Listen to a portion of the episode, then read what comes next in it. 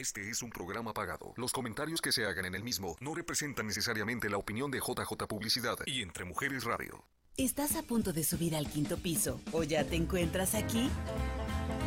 Bienvenida mujer moderna, pero chapada a la antigua, dispuesta a vivir esta etapa de transición con experiencia, valor, sabia, creativa, valiente, que gusta de educarse y enfrenta los cambios con positivismo y entereza. Esto es El Quinto Piso, el radio show donde te identificarás con cada una de las participantes. Iniciamos.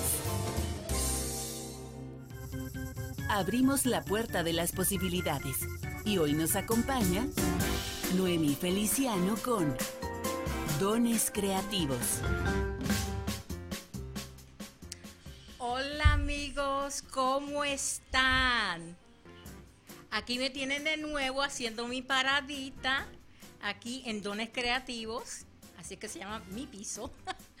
y quiero, hoy les tengo una sorpresa. Y esa sorpresa es que hoy vamos a hablar, el tema de hoy va a ser el don de los escribas, que quieren ser los, escritores. Y tengo a dos colegas aquí conmigo que ambas escriben bello y una de las razones por que las invité es porque aquí a mi mano derecha tengo a Silvia Arana y ella fue una de las primeras personas que me dio la oportunidad aquí de yo aparecer y ser presentada como poeta y escritora. Y eh, encontré eso, un, no sé, dar, darnos la mano unos a los otros como escritores, como, como saben, los escritores, la mayoría de nosotros nos morimos de hambre. porque, hoy en día la gente ha, perdido el, el hábito de tomar un libro Aquí esta es la última obra de ella, que se llama Muerte en Pena. Y yo, como, por supuesto, apoyando a otra, a una colega, tengo todo lo que ella ha publicado. So, hoy en día, pues, este, en agradecimiento, le quiero decir a ella bienvenida a mi segmento. Y ahora también aquí tenemos otra persona que me inspiró a mí como atleta. Indira la conocí hace casi tres años atrás en una presentación que hicimos las dos y me encantó su personalidad y aparte de encantarme su personalidad fue una de las personas que me inspiró a yo cuidar de, mi salud y a irme a, por las montañas, a, brincar por ahí, como ustedes saben, ya los que me han visto y los que me conocen, que yo siempre ando este, brincando por las montañas como cabrita pues ella fue una de mis inspiraciones. Yo en estos momentos las voy a dejar a ellas que hablen y se presenten y eso, pero antes de eso, quiero dejarles saber a ustedes por qué yo escogí este tema. Y lo escogí porque eh, ser escritor en la, en la Biblia, y estoy mencionando la Biblia, pero como obra literaria, eh, y es una de las obras literarias más eh, leídas en el mundo. Así es que nos llamamos nosotros los escritores, los que eh, teníamos esa hambre para aquellos tiempos de, conocimiento y de saber y cómo dejar un legado. muchos aprendieron con símbolos a crear historias que luego después podían ser leídas por otras personas y, somos, eh, enseñamos a escribir, enseñamos a, desenvolverlo, pero con otro lenguaje que es el lenguaje de la lectura. Y pues yo, yo eh, tengo el, ¿cómo se llama? El sueño de que todos los escritores del mundo, especialmente todos, nos podamos unir y darle esa esperanza a todas las personas de que dejar un legado de que, mira, esto, esto fue lo que nosotros ah, fuimos en esta época y esto es lo que somos ahora. aquí le voy a pasar la palabra a mis invitadas para que ellas les dejen saber un poquito ah, de quiénes son. Silvia. Hola, muy buenas tardes, gracias ah, por la invitación. Bueno, pues mi nombre es Silvia Arana, eh, me encanta escribir, me encanta compartir lo que escribo. Eh, pienso que una de las de las cosas que me ha ayudado a mí desenvolverme es definitivamente el escribir, el compartir lo que, lo que siento en momentos, sea, sea de nostalgia, de tristeza, de, alegría, de dolor. No sé, hay muchas cosas, muchos sentimientos que tenemos todos en, en, nuestra vida y en nuestra día a día. Eh, más que nada la alegría de, ver que en un escrito puedes dejar un, pensamiento para que una persona eh, tenga ese, esa posibilidad de sacar de ella misma ese a leer ese pensamiento mío que se convierta en, el pensamiento de ella, que a lo mejor lo tenía ahí guardado y al leerlo pues se identifican. Y eso es lo que a mí definitivamente me, aloca eh, el escribir y, soltarme, soltarme como, como una lluvia. Y yo digo que es como una lluvia de palabras que me vienen al cerebro y los tengo, lo tengo que compartir y escribir. Y, y qué rico es escribir así, porque yo, otra de las cosas que eh, por la que me llevo tanto con eh, Silvia, que tenemos más o menos ese mismo, eh, yo me siento y de momento una lluvia, una, torrencial de palabras. Y lo que tengo que hacer es poner, ponerlas en orden, que este, para que otra persona me pueda entender. Gracias a Dios, hoy en día, a través de la tecnología, se nos hace fácil porque mira, ahora mismo aquí, si se me olvida algo de lo que voy a decir, yo lo tengo aquí. aquí enfrente, en mi iPad. So, imagínate este, poderte sentar tan fácil que no era como antes, que teníamos que sentarnos en una mesa con papel y pluma, y en realidad lo que se usaba era una pluma que se metía en un... Qué ah, bonito, ah, qué bonito. De tinta, y se escribía así, caligrafía y de todo, los libros eran una cosa, y eso era página a página, imagínate una persona hacer eso ahora me voy a dirigir aquí a Indira. Indira también le da a eso de escribir. Me encanta cómo ella escribe, escribe con un sabor y un salero que a mí me encanta. Y, y él, ambas las dos son bien románticas las dos, porque la poesía de de uh, Silvia, a veces me levanto y me encuentro con un y oh God, girl, ¿Qué, era lo que tú estabas pensando, chica? No. Yo nomás lo dejo a la imaginación. Eh, exactamente, una imaginación tremenda y yo me identifico con eso. Indira también hace lo mismo, pero Indira, ahora queremos escuchar un poquito de ti. Bueno, mi nombre es Indira Ibarbol, así me conocen. Eh, en sí, bueno, soy escritora, empecé hace poco. Mm, a mí me dio a escribir porque soy muy romántica, enamorada. Me, estoy enamorada del amor, de la vida y de que y de uno que otro hombre. Eso es lo que me inspira. Bueno, me, inspiran más que nada las emociones, lo que es un tiempo viví en depresión, muchos años viví en depresión, entonces eso me dio por por empezar a soltarme. Aparte de lo de las montañas, vi que el estar inspirada y plasmar mis pensamientos en un cuaderno fue lo que me dio otro, otro camino a, desenvolverme emocionalmente. Y aquí estoy. Eh, me encanta. Lo que yo escribo es, son más que todo mis emociones cuando estoy triste. Cuando estoy triste y cuando estoy enamorada.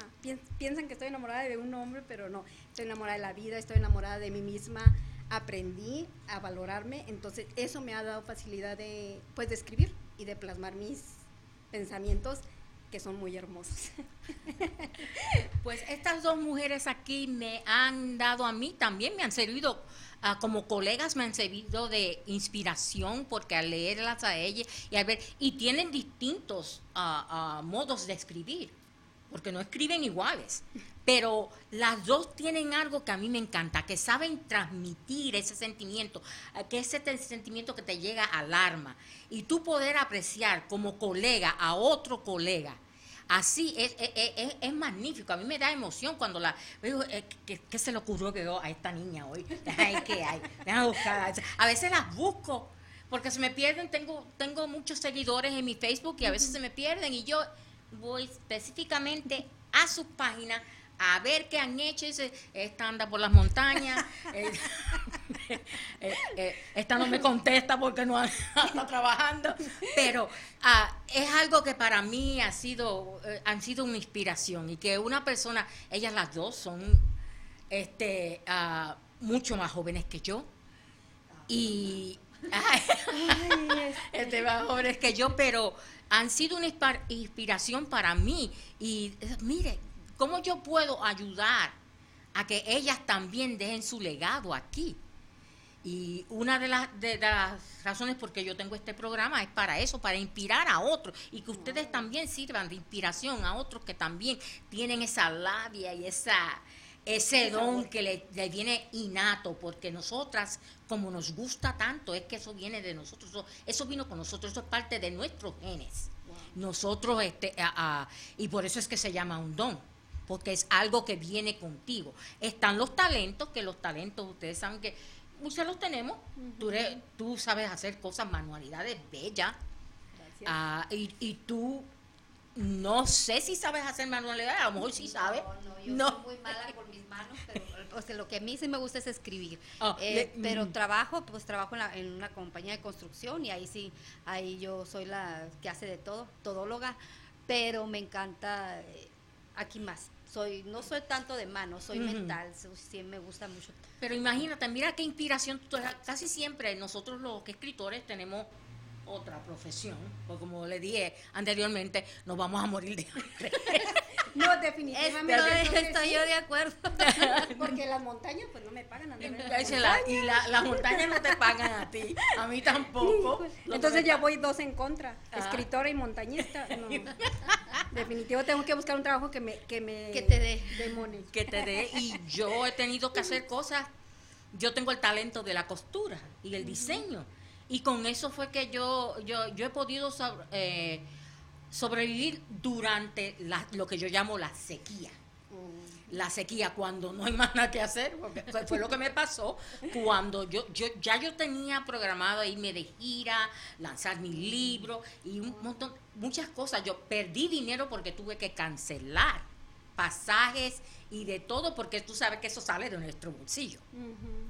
Que no aunque tú tengas un auspiciador pero hay ciertas cosas que el auspiciador no paga y entonces especialmente si te vas a ir de gira a menos que, que no te tienes que tener un auspiciador a- auspiciador con los bolsillos bien hondos A para ver, que eh, O sea que desde ahorita tengo que ir trabajando en eso. sí tienes que trabajar en eso mija, En el auspiciador. En el auspiciado. En los O auspici- si le, alguien si te le- los los dones, auspicie. le escribo una que otra poesía, me dedico a esa persona con suerte y sí lo. A lo sí, mejor lo ¿Verdad? Con suerte sí. Después hablamos de ese proyecto. Porque ah, sería largo yo sentarme aquí y explicarle a las dos. Esto es lo que tienes que hacer para que te, te salgan este, ah, estas personas que te quieran auspiciar. Por supuesto, tiene, usualmente son personas que les gusta la lectura, que les gusta todo que viene, que tenga que ver con la educación. Y entonces, pues, ¿qué vamos a hacer? Ah, Wow. Ah, Yo quiero comentar algo, Noemí, Ujú. acerca lo, lo que dice los dones, que, que muchas veces uno piensa que, que el, el escribir o la persona que juega básquetbol, la persona que fútbol, que tiene esa habilidad para hacerlo, eh, es importante que esa persona se dé ese, cre- ese credo a sí misma. Porque yo lo digo por mí, yo, yo empecé a escribir, pero era por el, por el miedo, no compartía. Y ahora ya que, que me he decidido a compartir lo que escribo, ya voy en, pues ya tengo tres libros, voy en el cuarto libro. Eh, como dicen, no es para, bueno, si fuera para hacerme millonaria, pues aquí estoy, ¿no? Me, me voy de, de- de viaje a donde me inviten. Pero a pesar de así, de, de- de tener una poca, ah, pues o sea, difusión o lo que tú quieras, como tú quieras, eh, me, me ha tocado viajar, me ha tocado ir a lugares precisamente a presentar mis libros. Eh, se me ha quitado el miedo. Eh, lo más importante es creer que, que- que independientemente de las situaciones de la vida, te des esa oportunidad a ti misma para, para decirte, yo puedo hacer, y no necesariamente eh, en la escritura, tú como en las montañas, te vas a lugares hermosos, vas y te relajas, vas y haces lo que a ti te gusta. Y eso es lo importante que tenemos que hacer como mujeres, em, crearnos desde, desde, desde abajo, desde que te sientes tú que estás cayendo, yo pienso que es muy importante creerte eh, lo, que tú, lo que tú haces. Como dices tú, pues te vas a las montañas, allá te, te inspiras y así me pasaba a mí, me iba, pero empecé a creer en mí, empecé a creer lo que yo puedo hacer. Ahora ya pues tengo el cuarto libro que se llama eh, El eco de tu voz, que pronto ya voy a ir a, ahí está, lo voy a, a- a empezar a promover, voy a ir a Nogales por, por, porque allá está el editorial donde me lo están creando y todo. Eh, y me siento orgullosa de lo que yo estoy logrando, eh, creer en estos dones que realmente, pues, ay, decía yo, o como a veces te dicen escritora, o sea, no es como, ay no, o sea, no, no me, no sé si me lleno o no me llene, no me gusta, pues sí me gusta saber lo que, que ya hay alguien que te aprecia en ese sentido. Pues e, eso es lo que yo quiero hacer. Yo las aprecio a ustedes y quiero darle ese, ese incentivo de que, mira, alguien que hace lo mismo que yo está interesado en lo que yo hago. Y no es interés nada más, es, saber que yo no soy la única. Mira, hay otras personas igual que yo. Eso a mí me, me fascina, encontrar ese punto de que, de que, tenemos de eh, eh, igual, es un igual. Es igual que tenemos, tú escribes de una forma, yo escribo de otra y tú escribes de otra, pero tenemos eso en común. Y, y aunque no vendamos muchos libros ni nada, vamos a dejar un legado en esta tierra, porque estos libros, estos libros son eventualmente quedan registrados en la Biblioteca Nacional aquí. Quedan registrados, yo mi primer libro fue en el 2009, que lo saqué en inglés, con eso tuve, ay mi madre, ¿cuánto fue? Tres meses y medio de yo andé haciendo un tour en unas guaguas grandes que tenían camas y todo, ¿sí? y presentándonos en, el, en el norte de los Estados Unidos, hasta el Canadá fuimos a, a parar los libros en inglés. Yo tengo tres novelas en inglés. Tres novelas en inglés. Y el, que, el, el último que saqué fue que eh, las uh, novelas las convertí en, en tomos en español. So, mi, el único libro que he sacado en español ese son los primeros cinco capítulos de los tomos en inglés. Eso, imagínate, cuánto tiempo hay tener que traducir, porque la traducción la estoy haciendo yo, porque yo soy la que hablo, español.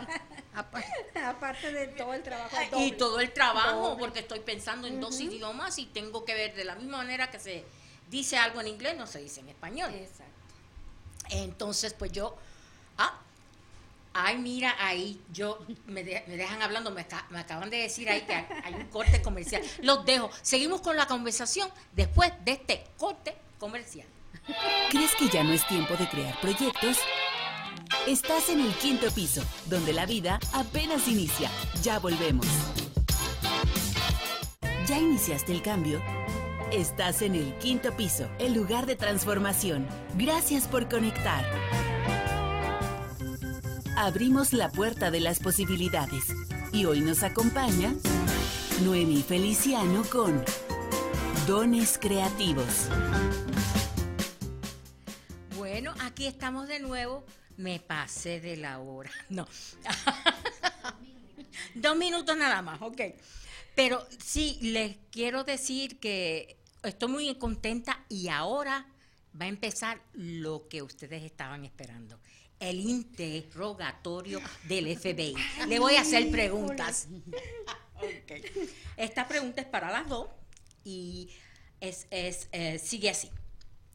¿Cuál ha sido el obstáculo más grande al que se han enfrentado al dedicarle tiempo a la ardua tarea de escribir? A mí lo más, lo más ah, difícil ha sido no creer en mí.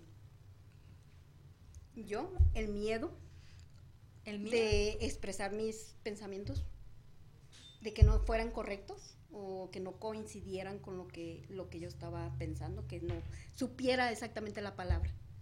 de, oh. expresar. De cómo expresarte, expresión y eso.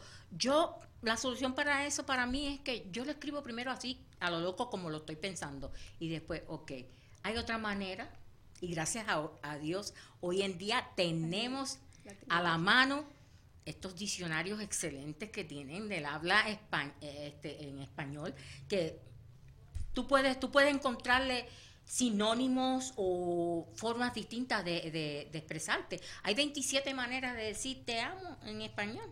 que si las buscas. Ay, entonces lo voy a tener que aprender esas. sí, tanto que te gusta la vida. Me encanta. okay. aquí viene la segunda pregunta. Hoy en día el público es bombardeado constantemente con toda clase de lectura fácil y audiolibros. ¿Creen ustedes que hemos perdido el hábito de leer un libro palpable en la quietud de nuestro hogar o en momentos de ocio? Cualquiera de Sí, ah, yo, yo digo que sí porque, bueno, en mi persona, yo tengo varios libros en mi casa y no me doy el tiempo de leerlos. Eh, prefiero hacer otras cosas o estar en la tecnología. Yo perdí el hábito. Eh, y yo pienso que muchas de las personas también lo hacen por precisamente por la tecnología, lo que es el teléfono, la televisión. Es, nos damos tiempo hasta para escucharlos, pero no es lo mismo porque te desenfocas. Entonces, el leer es en concentrarte en, cada palabra, en cada, en lo que meterte a lo que es el mensaje de un libro. Entonces, pienso que sí. Y yo pienso igual, en eso no, no tengo nada más que decir porque exactamente me sacaste las palabras de la boca. No tenemos la concentración y no nos damos el tiempo. Ah, ¿Qué hacen para condicionarse y prepararse para una batalla contra un teclado o una pluma o papel? Yo, yo lo que hago, a mí me encanta cuando, cuando viene ese momento de, de, escribir, eh, yo me siento, o sea, como que de repente estoy haciendo algo y me jala, ¿no? Me jala ese, ese pensamiento y me, me hace sentarme, de parar todo, y nomás cierro los ojos y empiezo a, a escribir todo, todo, todo. Y, y, una de las cosas que a mí me, me encanta de, que es que cuando yo escribo raramente hago un cambio en, en, lo que escribo. Tú vas a ver lo que, tú lo que yo leí, escribí, perdón, lo que está escrito ahí no tiene cambios. Es, es, si acaso me regreso a ponerle un acento, una C, una O, una lo que sea, lo que vaya para la ortografía. Pero en sí cambiar palabras o realmente es como que de todo un, una lluvia, como te digo, una lluvia de palabras que, se me dejan, que sí, que fluyen y que ahí lo tengo que palpar en ese momento. No me gusta escribir y regresar. Me gusta dejar lo que, lo que en ese momento eh, vino a mi, a mi corazón, porque eso es lo que hago, escribirlo desde, desde, aquí. Y, a mí eh, no tengo el hábito de tampoco de hacer borradores, se me dificulta. Exactamente. Estoy trabajando y la idea que tengo, dejo de trabajar y me pongo a escribir en mi celular. Lo mando a un, a un messenger y ya, ya, ya cuando tengo tiempo lo leo, pero cambio una que otra palabra porque como no tengo el hábito y no tengo mucha... Ah, amplio mi vocabulario, entonces tengo que buscar a veces las palabras correctas para que sea el mensaje correcto. Que, sea algo que todo el mundo lo entienda, porque este, muchos de nosotros este, no escribimos para un, yo no escribo para un este, ah, público específico. Al que le guste lo que estoy escribiendo, pues específico.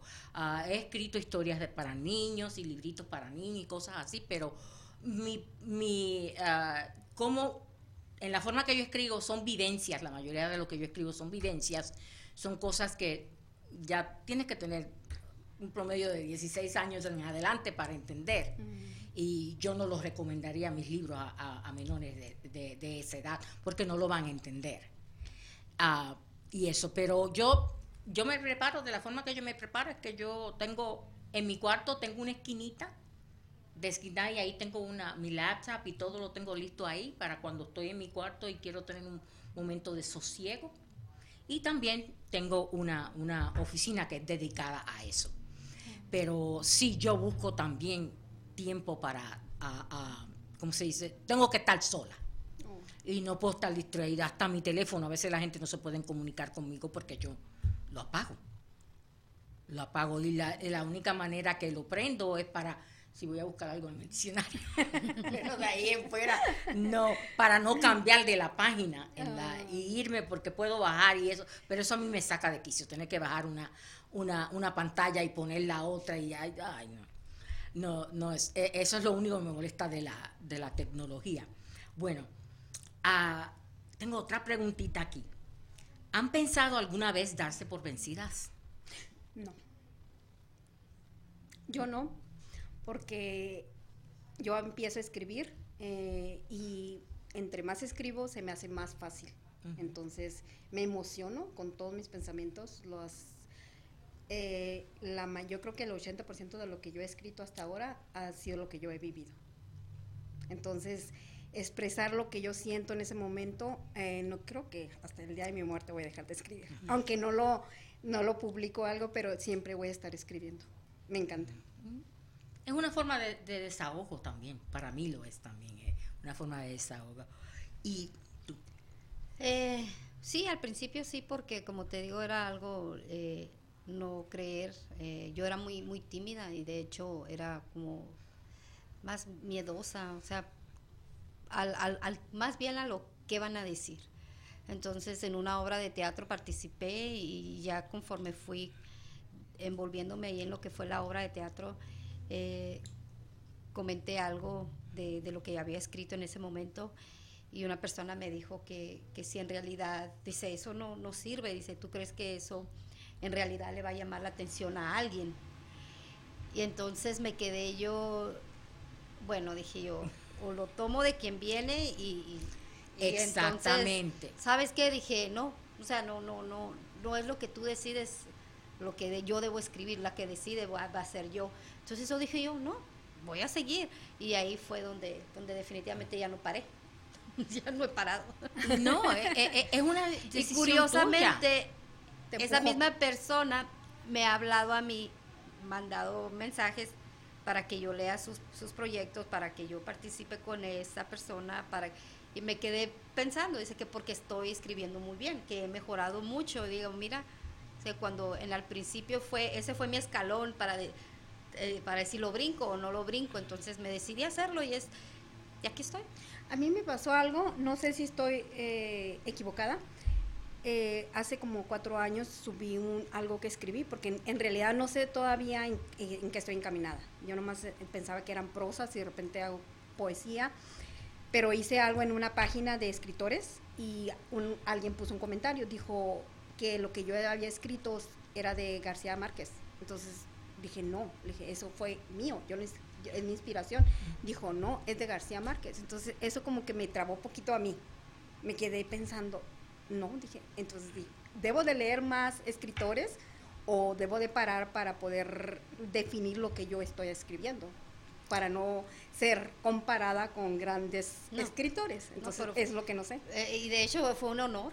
es lo mejor, a veces la crítica para mí la crítica siempre ha sido un reto, arriesgarme a ir más allá. Porque a veces mucha gente te critican y todo eso es porque a veces ven el talento eh, eh, que tú tienes y como que le molesta.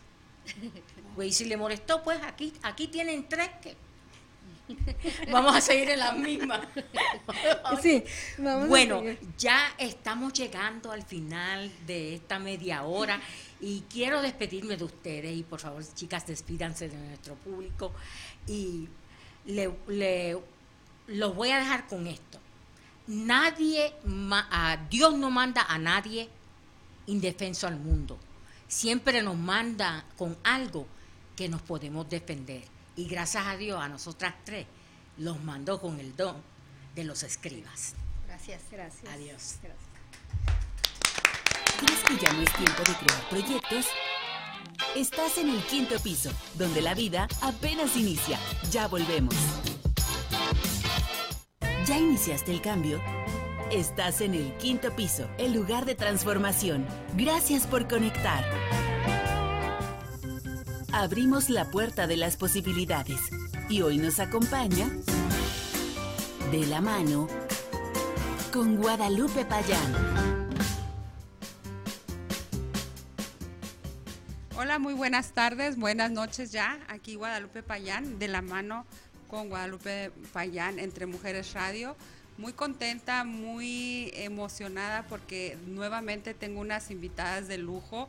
Eh, habíamos quedado no sé si recuerdan hace dos, bueno, un mes ya, ¿verdad? 42 días. 42 días, este, íbamos, teníamos una invitada eh, extra a Ofelia. Ofelia, buenas tardes, ¿cómo gracias, Buenas tardes, bien, gracias. No nos pudo acompañar por obvias razones y también tenemos aquí a Samira. Samira, ¿cómo estás? Muy bien, gracias por invitarme. Pues bien contenta porque ahora sí estamos juntas. ahora sí eh, eh, bien echadas para adelante, ¿no es cierto? Sí. Bueno, pues nuestro programa del día de hoy, eh, amigos, les quiero decir que es un programa difícil. ya creo que ya es el segundo programa difícil que hacemos. no queremos eh, lastimar sensibilidades de nadie. Queremos ser muy respetuosos contigo, Felia, principalmente eh, porque sabemos que está muy reciente el fallecimiento de tu esposo, pero sí nos gustaría que nos platicaras un poquito eh, de lo mucho que has pasado. Eh, yo tengo algunas preguntas porque como comentábamos por teléfono, a veces nunca estamos preparados para un suceso de estos. Creemos estar preparados, pero yo creo que nadie en el mundo ha de estar preparado para dejar partir a una persona que amamos. Eh, al principio, como te decía, buenas tardes a todos, gracias por la invitación y claro que no no me vas a lastimar de ninguna manera y todas las preguntas que tengas o que tenga la audiencia si las puedo contestar con mucho gusto porque no, no sé todo, soy nueva en, este, en esta área. Gracias a Dios nunca se me había muerto nadie tan cercano, entonces mucho menos mi pareja, entonces hay mucho que he aprendido. Ha sido muy difícil al principio, como les decía hace ratito, al principio hay mucho dolor, hay mucha incertidumbre, al principio no es que estás en shock, pero es el susto, el, saber que ahora sí ya no hay nada que hacer. Pero curiosamente se siente mucho alivio los primeros días. Físicamente ya no tenía yo que cuidarlo, ya no tenía que irme al hospital, ya no tenía pues nada de lo que yo hacía. Eh, así que los primeros días hay una, una especie de, una sensación de alivio, aparte que ya sabes que ellos, ellos también ya no están sufriendo, entonces, como que dices, bueno, pues me duele mucho, pero qué bueno, ¿verdad? Me duele mucho, pero él ya no está sufriendo. Nada más que cuando van pasando los, los días, hoy hace 42 días, hoy exactamente hace seis semanas mi esposo se estaba muriendo a esta hora, que era el día que íbamos a tener el programa. Entonces, mm, mi luto de verdad, mi duelo de verdad acaba de empezar. Al principio es el preparar es mucho dolor, es mucho dolor, es un dolor, pues no te lo puedo describir, pero es un dolor muy, muy, muy feo, es algo muy feo, eh, más la impresión y todo lo que les compartía. Pero hay mucha gente contigo, hay mucha gente, hay que preparar el funeral, hay que preparar la misa, hay que preparar el sepelio, hay que el novenario, hay que recibir gente todos los días en la casa. Entonces, no es que no no es que estés en shock, no es que te estás negando a lo que está pasando, es que estás muy ocupada. Y aparte lo acabas de ver. Lo acabas de ver hace nueve días, hace diez días, hace cinco días. Pero ahorita tengo 42 días que no lo veo. En donde nosotros nunca nos habíamos separado. Nunca habíamos durado tantos inviernos. En donde ya empezó a ver las ausencias de las cosas que él hacía. No solamente su ausencia física, sino las cosas que él hacía. Entonces, es un extrañar con dolor, con desesperación, con tristeza y ya sin esperanza. Porque ya esperanza de que de volverlo a ver, sí, pues algún día, en el cuando yo tenga también que estar allá donde él está. Pero ya no hay la esperanza como cuando están muy enfermos y que pues hay la esperanza de, de que se alivien. Ahorita ya no hay esperanza. La esperanza es de poder vivir lo mejor que se pueda con lo que tengo. Así es, Ofelia. Pues ah, mira, sabemos que es un, es un tema bien difícil para ti. Te digo, eh, no queremos ponerte triste. Sabemos que estés o no estés eh, eh, aquí, sabemos que tu tristeza está es muy profunda, es, es hacer algo muy duro. nosotros, tú, yo, este, Samira, tenemos este programa. Ahorita comentábamos 4x4 y ese nombre se lo pusiste tú. Dinos un poquito qué nos une a nosotras tres eh, y por qué le pusimos al grupo Mujeres 4x4. Miren, eh, hemos, hemos eh, desarrollado cada una en nuestro, en nuestro ámbito, con nuestra experiencia, hemos desarrollado habilidades, hemos desarrollado talentos que no teníamos antes de esta experiencia. Para las personas que no sepan, mis compañeras también tienen sus esposos enfermos entonces formamos este grupo que se llama Mujeres 4x4, porque estamos en todo terreno y tenemos que estar en todo terreno. tenemos que estar cuidando de ellos, tenemos que estar viendo las necesidades de ellos, pero también todo lo demás lo que son el área legal, lo que estamos haciendo de los de los pagos, de los ingresos, porque también, por ejemplo, yo tuve que dejar de trabajar casi un año para poder estar cuidándolo. Entonces, tenemos que usar todas las habilidades y las que no, las puedes desarrollar y nos volvemos mujeres de todo terreno.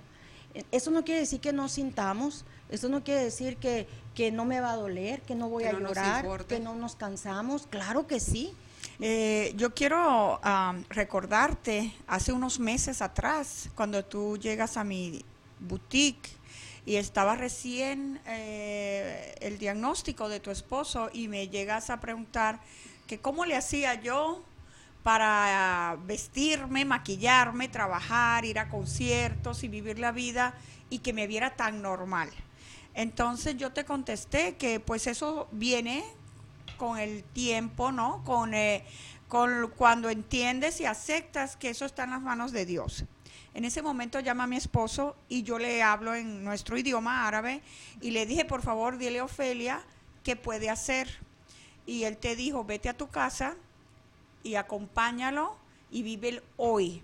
Entonces yo creo que la, la respuesta para las mujeres que están esperando eh, un consuelo, no hay palabras, ¿no? O sea, yo estoy callada, yo no me callo, sabes que yo hablo mucho y para que yo me calle, eso cuesta. y yo estoy escuchándote porque este programa es tuyo. Guadalupe es su programa, pero la última vez tú estabas ausente, ¿no? Y ella y yo nos quedamos así como sacadas de onda porque ese fue el día que murió tu esposo. Y la hora también. Y la hora. Exactamente murió. La hora. A estas horas estaba él falleciendo hace seis semanas. Eh, yo recuerdo muy bien ese día que fui a, tu boutique, fue el 3 de noviembre, acababan de desahuciar a mi esposo. Eh, Verónica me había compartido de que tu esposo tenía cáncer y dije, bueno, ella me lleva cuatro años de ventaja de experiencia, yo tengo que ir a que me diga cómo le hago, cómo le sigo. Eh, y me sirvió muchísimo hablar contigo y con tu esposo. Me acuerdo que el Señor me dijo así, tajante, esto sigue, esto sigue, no haga caso de esto, no haga caso de esto otro. Y ahí yo salí bien fortalecida pensando, me acababan de decir, no tiene remedio, se va a morir. Y yo dije, claro que no, claro que no se va a morir. Humanamente voy a hacer lo que tenga que hacer para que él no se muera. Y lo hice hasta el último momento. Desafortunadamente, muchachas, si no quisiera que se pase el tiempo sin decir esto, hay ciertas situaciones que es sumamente importante que las mujeres sepan que están todavía casadas, porque vienen muchas consecuencias. Ellos se van, hoy nada menos, ellos se van y se fueron. Y si tú no estás preparada legalmente para lo que sigue, no vas a poder arreglar tus finanzas, por ejemplo. No vas a poder arreglar ciertos trámites legales si ellos no están. Eh, ¿Qué estoy diciendo? Hoy les comparto rapidito, nosotros teníamos tres cuentas de banco, la de él, la mía y la nuestra. En la nuestra los dos depositábamos eh, y él se encargaba de hacer todos los pagos y de ahí se usaba. Pues él, él, falleció el 7 de abril, yo no me acordé de hacer pagos, él alcanzó a hacer los pagos de abril. Hoy quise hacer un pago y no hay dinero en la cuenta nuestra. Dije, qué raro, y voy y quiero abrir la cuenta y no puedo. Y hablo y me dicen que está congelada la cuenta porque él falleció. Entonces tengo que ir al, banco personalmente, llevar el acta de defunción, tengo que ir a llevar un power of attorney o una carta poder, Que, que gracias a Dios la hicimos antes. Si no hubiera sido por eso, esa cuenta queda congelada y ese dinero se queda el Estado con él. Eh, otra, otra cosa que les puedo compartir acerca de tener la importancia de tener una carta poder cuando estén bien, no necesitan estar enfermos. Mi, mi esposo en una de las tantas operaciones que tuvo, eh, llegué, decidieron operarlo más temprano y llegué a la hora, eran las 6 de la mañana a la hora que lo iban a operar y resulta que lo iban se lo llevaron a las 5. Yo no me cambié el apellido, yo tengo mi apellido de soltera. Entonces yo llego y les pregunto, ¿dónde está Víctor Hernández? Y me dicen, ¿quién es usted? Pues soy su esposa. ¿Cómo se llama? Ofelia Juárez. ¿Cómo me comprueba que usted es la esposa? Présteme su ID. Mi ID es de Juárez. Pero le digo, pues mire, pues estoy casada. Me dice, eso no. Eso es una vale. joya. Le- ten- y anduve de estación de enfermeras en estación de enfermeras hasta la quinta. Mi esposo todavía no se lo llevaban al quirófano, al quirófano y él me oyó y me dice, acá estoy mamacita. Pero si no hubiera sido por eso, no me dejan entrar. Sí. Fíjate que eh, yo hice una lista de todo, de la importancia de esto que estás hablando. Yo cuando le puse al programa que si estábamos preparados, no era eh, eh, de que estuviéramos preparados a la muerte. Yo como No, les decía hace rato, no, nadie está preparado para esto, pero sí debemos estar preparados con todo lo legal porque de veras eh, aquí en Estados Unidos, en China, donde sea, papelito habla. Claro. Entonces, hoy estuve, cuando estaba estudiando un poquito, eh, porque me hicieron hace poquito el comentario de una conocida que falleció su esposo, un bombero, pero estaban en unión libre. Entonces, ya la pensión de él, todo, no, no, No aplica. No, se las aplica. A los hijos sí, pero a la mujer queda desamparada completamente. Sí. Si tiene casa, la pierde. Si tienen cuentas de banco, aunque estén juntas, se pierde ese dinero. Sí. Como dice eh, Ofelia, el dinero se lo queda al Estado. Eh, el, por ejemplo, el, el retiro también. retiro. El retiro, el- todas las prestaciones que pudiera tener eh, tu pareja, tu esposo, si tú no tienes una carta poder. Así Yo es. me acuerdo el día que fui a, a hacer el trámite para la aseguranza, porque él perdió la aseguranza en diciembre. Entonces yo fui a que volvieran a instalársela, a instalarle la, la aseguranza. Cuando yo llegué, me dijeron, identifícate para poderte dar información y resulta que no, no estaba yo, gracias a Dios tenía el- la carta poder. Bueno, pues vamos a ir a un corte comercial y regresamos. ¿Crees que ya no es tiempo de crear proyectos? Estás en el quinto piso, donde la vida apenas inicia. Ya volvemos. ¿Ya iniciaste el cambio? Estás en el quinto piso, el lugar de transformación. Gracias por conectar.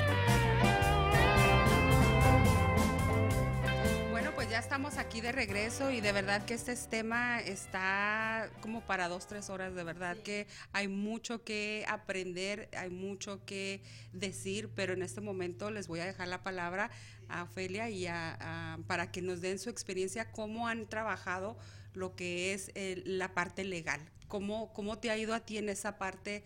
Ah, sabemos el duelo, lo que sientes ahorita, pero lo que queremos nosotros es informar y, y que la gente sepa para que se prepare con tiempo para en caso de algún una de alguna de emergencia, porque no necesariamente tiene que ser por muerte. En una ocasión también que mi esposo estaba en el hospital, eh, él estaba prácticamente inconsciente por un medicamento, porque todavía no estaba tan mal. Mas, sin embargo, llegaron a hacerle querer hacer una- un estudio.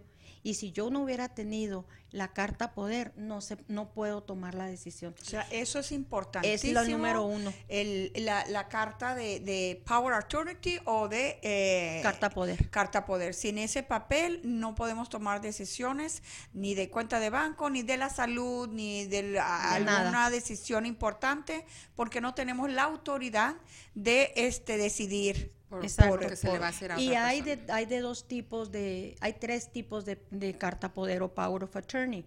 La primera es que tengas decisiones legales sobre las finanzas únicamente.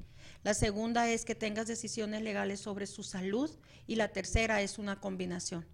Entonces nosotros no teníamos, hicimos nada más la legal, porque gracias a Dios a él eh, le preguntaron una vez en el hospital si querían que lo resucitaran, por ejemplo. Ese es, este es importantísimo también.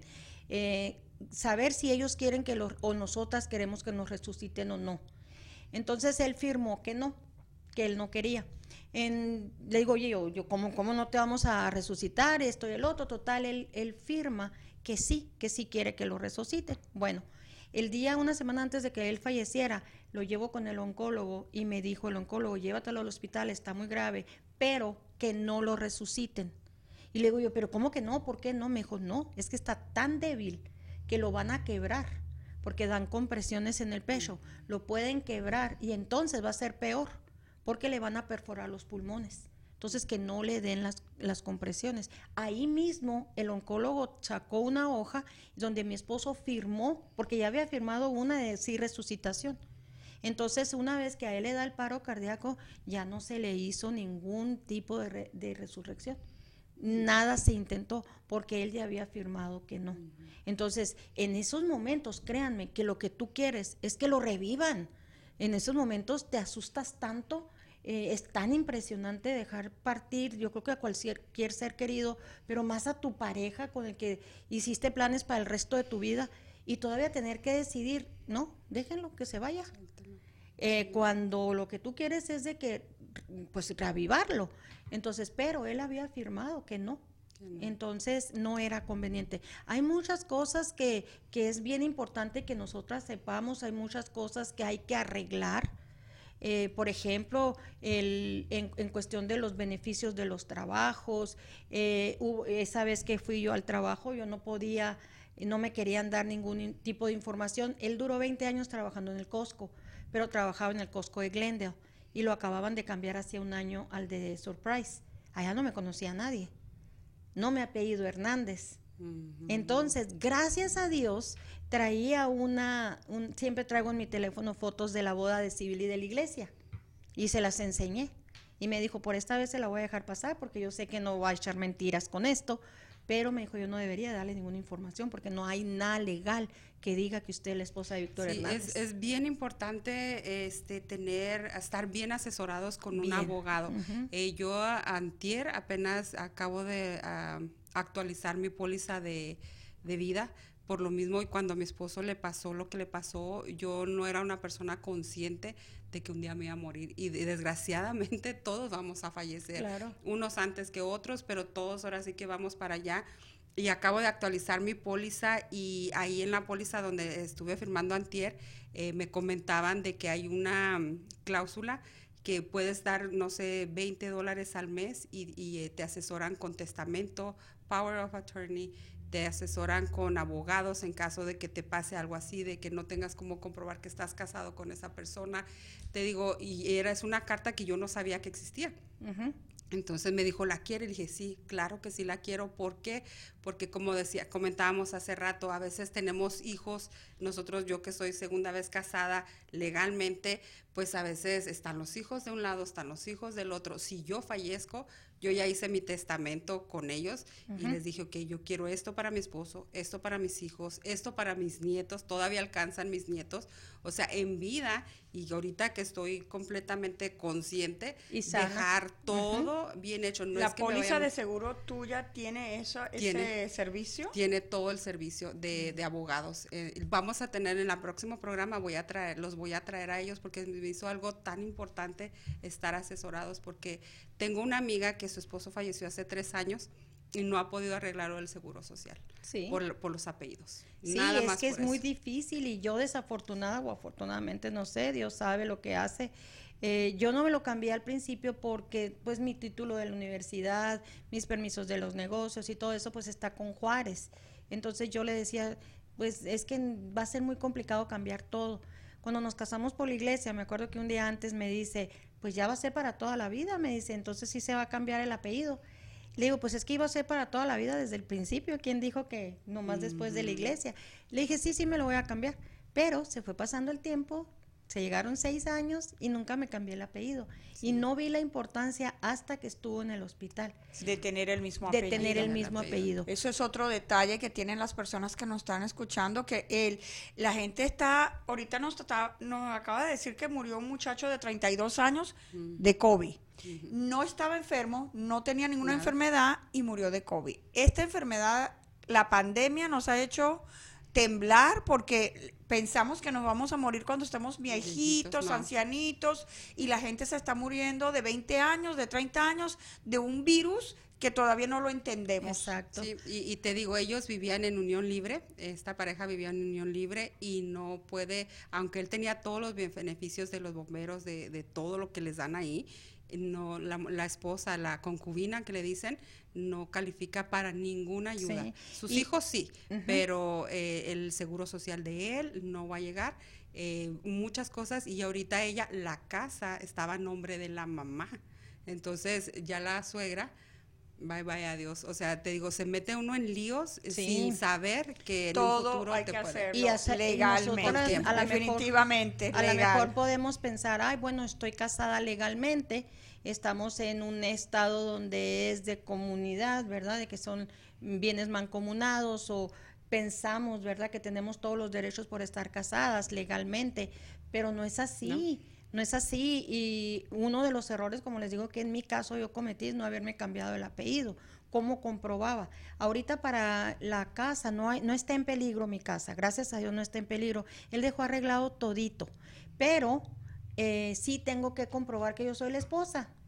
Pues ahora no me acuerdo dónde quedó el acta. Ahorita con toda la cabeza como la traigo, no me acuerdo dónde quedó el acta de matrimonio. Entonces tengo que ir a, a solicitar una copia y tiene que ser una copia original, vamos a decirlo, para poderla llevar y que se hagan los trámites necesarios. El, la- el nombre de este programa de verdad que nos queda muy bien, ¿eh? porque Sí. yo no lo entendí hasta que ustedes me lo explicaron Sí, bien. eh, de si qué se estamos preparados, te digo, el estar preparado, yo no es hasta la muerte, estar preparados legalmente aquí, ahora en la tierra, Sí. porque de verdad, yo cuando pasó lo de mi esposo, eh, nosotros como hispanos a veces no tenemos esa cultura de prepararnos, el anglosajón sí se prepara. Es nosotros- incómodo, Lupe, hablar de Es eso, ¿no? muy incómodo, O sea, yo como le digo a mi pero esposo, pasa. prepárame si te vas a morir Pero para mira, que no me quede esposo- yo Pero, desamparada. pero no puede ser, no necesariamente tienes que irle para que se muera, No, para una Lo que nos emergencia. pase. Una emergencia, porque Sí. puedes quedar en estado vegetativo por una inyección mal puesta, por un choque de medicamento, por un accidente. Una o sea, no, neces ajá, no necesariamente tiene que ser de muerte.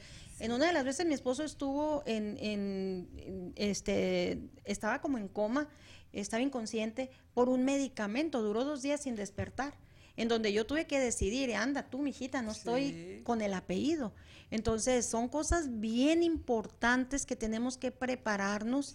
Eh, el ingreso, no es lo mismo tener el ingreso, dos ingresos, con todos los gastos que tenemos y de repente quedarte con tu puro ingreso, mijita. Y a veces sin ese porque tienes que dejar de trabajar para Y, cuidarnos. ti- y tienes que dejar Están de trabajar. escuchándonos a las personas que han visto a, a Ofelia vestida, arreglada, trabajando en su boutique. Ella solamente sabe lo que pasó en, en su, en su mente cuando ella pierde al, al esposo y, tiene que al otro día ir a trabajar a ver cómo la va a hacer y que muchas personas desgraciadamente no saben que eh, no es que ya borrón y cuenta nueva, No. ya se murió, a empezar otra vida, no, simplemente que tienes que estar hay que fuerte. seguir, hay que seguir, los, los Es recibos que sí siguen. es, sí es una nueva vida, Sí. es un moverte el piso, porque yo, las personas que me conocen, eh, soy de metas, a mí me gusta, mal termino una meta cuando empiezo otra, pero todas mis metas estaban dirigidas y con él. Entonces, él se muere y en todo este eh, dolor, en este sufrimiento, en este tomar decisiones, eh, en qué funeraria, en buscar las fotos para el slideshow, o sea, es muy doloroso, pero todavía no tienes que tomar ciertas decisiones. Pero ¿qué pasa cuando ya pasó el tiempo y que ahora sí, de, tienes tú toda la responsabilidad sobre tu solo ingreso, tienes la responsabilidad de tener que hacer que tú estés bien. Eh, yo, y, y conste que yo no estoy diciendo yo voy a estar bien porque a él no le gustaría verme así, no, es, tengo que estar bien por mí, por ti mismo. por mi familia y porque a él, y porque a él no le gustaría. Eh, yo todas las mañanas me tengo que forzar, todas las mañanas me tengo que forzar literalmente a salirme de la cama. Y, y Eh, sabes que te lo aplaudimos, Ofelia. Eh, ya se nos está acabando el programa, tenemos dos minutos, pero de verdad te queremos aplaudir Gracias. por esa fortaleza, por lo que nos estás enseñando como ser humano. Eh, enten- yo entiendo perfectamente que no es que quieras, tenemos que. O sea, uno quisiera quedarse en un sillón a llorar su pena, eh, porque es muy fácil hacerlo. Es que ahí está, si te quieres sumergir y que y te quieres que te morirte de dolor, nomás sumérgete en la situación. Ahí está, la situación ahí está para que te devastes. Pero yo Pero no, decidí no, no. vivir, seguir viviendo. Te lo aplaudo, te, Gracias. te doy un abrazo, de verdad que toda mi admiración a ti también, porque Gracias por siempre, la- invitado. siempre las veo tan alegres, tan todo, y sí, les digo, yo en lo personal a veces quisiera quedarme en un sillón a llorar mi pena, pero yo digo, no, hay más adelante, o sea, Sí. eh, hay gente, tengo a mis hijos, tengo a mi esposo todavía que, que, eh, vamos a salir adelante, mis nietos, y pues no nos queda otra opción más que darle al 4x4. Así es. Ah, bueno, la otra opción es que te quedes en casa llorando y esa no, es de una mujer 4x4. No. Así no, pues así es que las invitamos si se quieren unir a nuestro grupo de, de apoyo, de verdad que... Llámenos a una de nosotras si quieren estar en este grupo de apoyo para que nos juntemos y nos apoyemos en estos momentos donde necesitamos quizás un abrazo o una palabra de aliento. Rapidito nomás, ya sé que ya es el tiempo. Formé también en Facebook un grupo que se llama Vida es, el grupo se llama Viudas Independientes Decididas y Activas. ¡Wow! Bravo. Y es un grupo. Qué bueno que no soy viuda, no entro ahí, pero yo tampoco, yo tampoco. Y las siglas dice vida. Mira, qué padre. Entonces, si alguno de ustedes está pasando, porque he visto en el Facebook algunas señoras que, que falleció su esposo y no saben, yo tampoco sé cómo salir adelante, pero estoy viendo cada día cómo hacer herramientas nuevas para salir. Búsquenme o mándenme un mensajito en asesora Ofelia Juárez porque el grupo es privado y las puedo agregar al, al grupo Vida. Mira que, mira que te quedó exactamente las siglas perfectas. Y bueno, pues eh, la próxima, el la próximo mes vamos a tener a estas asesores legales. Eh, de verdad, no se lo pierdan. Es importantísimo eh, estar bien, bien con la, con la conciencia de que un día vamos a partir y que no podemos dejar a, a nuestros hijos haciendo car wash, pidiendo dinero para un funeral. Eh, de verdad que es muy, aparte de la pena, todavía tienen que buscar lo económico. Entonces, yo les mando un fuerte abrazo a ustedes, a todas aquellas mujeres cuatro por cuatro. Gracias. Gracias. Gracias, Ofelia. Gracias, Guadalupe, Samira. Yo les invito a las personas que nos están escuchando que las sigan en sus redes sociales porque ellas son mujeres 4x4, que significa todo terreno. Bueno, pues entonces seguimos ahora con nuestro segmento de anuncios parroquiales. Ya los extrañaba, ya tenía mucho rato que no daba este tipo de anuncios, pero no había muchas cosas que anunciar y ahora se me acumularon. Primero te quiero invitar a que apoyemos a Karina Córdoba. Ella es una fotógrafa que ahora ya es parte de Entre Mujeres Radio, está en el equipo de Nosotras las Mujeres. Y para quien no sabe, hace un mes aproximadamente perdió su casa en un incendio y bueno, por consecuencia todo su equipo fotográfico lo ha ido recuperando poco a poco y está ahorita eh, organizando este Headshot es un maratón de sesiones fotográficas el viernes 27 de mayo.